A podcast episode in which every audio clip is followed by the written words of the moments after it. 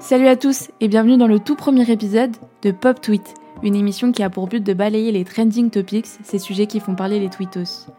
Aujourd'hui au programme, le hashtag MeTooGay, la célébration de l'amitié franco-allemande, la triste disparition de Rémi Julienne, et enfin l'émission Balance ton poste du jeudi 21 janvier.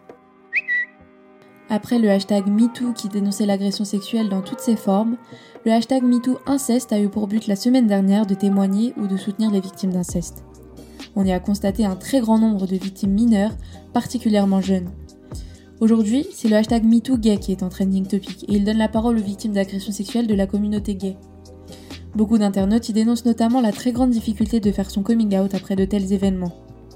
Tous ces hashtags sont en train de libérer la parole sur des sujets sociétaux tabous et permettent aux victimes de se sentir non seulement moins seules, mais aussi parfois de recevoir de l'aide pour une démarche judiciaire. Aujourd'hui, le 22 janvier, on commémore les 58 ans d'un traité historique important entre la France et l'Allemagne. En effet, le 22 janvier 1963, le général de Gaulle et le chancelier Adenauer signaient ensemble la réconciliation des deux États avec le traité de l'Élysée.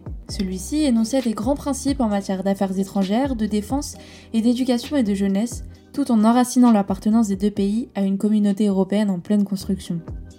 On a notamment retenu de ce traité la phrase suivante France et Allemagne, ensemble, faisons l'Europe.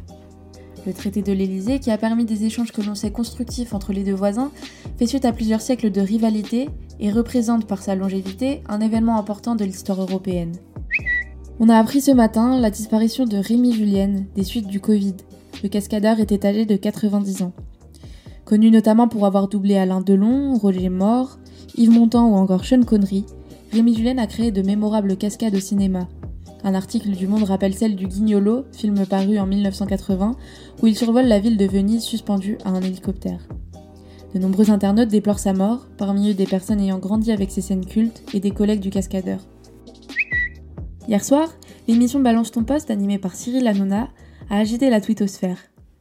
L'animateur de C8 y a reçu Thaïs Descuffon, une militante âgée de 21 ans du groupuscule d'extrême droite Génération Identitaire. Ce dernier est présent dans les Pyrénées depuis mardi, à proximité du col du Portillon, pour mener une nouvelle opération anti-migrants qu'ils ont appelée Defend Europe. Les invités, dont Yacine Bellatar et Jean Messia, ainsi que les chroniqueurs, ont débattu autour de la question faut-il obliger le gouvernement à dissoudre Génération Identitaire? Les réactions furent vives face à la représentante du groupuscule qui s'est targuée de son héritage culturel tout en prônant le fameux topos de la France aux Français. De nombreuses vidéos de l'émission ont ainsi circulé, accompagnées de commentaires prenant part au débat posé par Balance ton poste. Voilà pour l'actu twittosphérique du jour, on se retrouve demain pour balayer à nouveau ce qui fait débat sur notre réseau social préféré.